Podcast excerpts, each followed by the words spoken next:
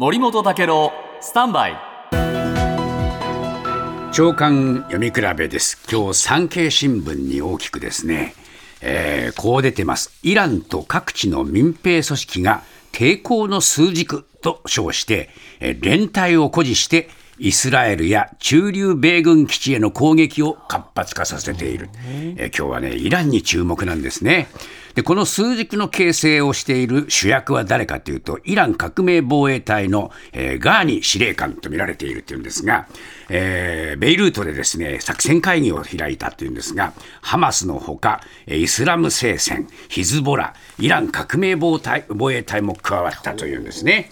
で、これね、朝日新聞も報じてまして、ブリンケン国務長官、アメリカの、えー、アメリカ NBC のインタビューに答えて、えー、どうもイランの代理勢力による米軍への攻撃がエスカレートする可能性があると警戒をあらわにしました。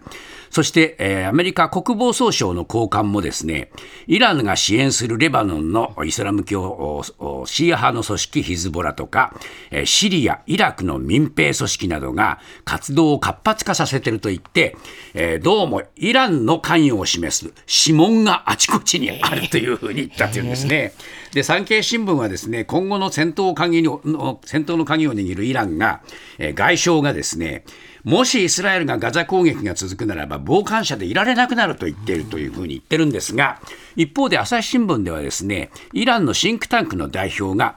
イランは、えー、決してイスラエルとの直接的な戦争は避けたいと思っているのだと。こうやって牽制を繰り返すのは、え、地上侵攻をやめさせて、ハマスを守るためのレトリックなんだというふうに言ってまして、えー、イランの本音がどこにあるかはなかなか見にくいんですね。で、じゃあイスラエルはどうするかといったら、ガザ情勢に関する世界の注目が弱まった時に地上侵攻を始めるのではないかと、このイランのシンクタンクは言っています。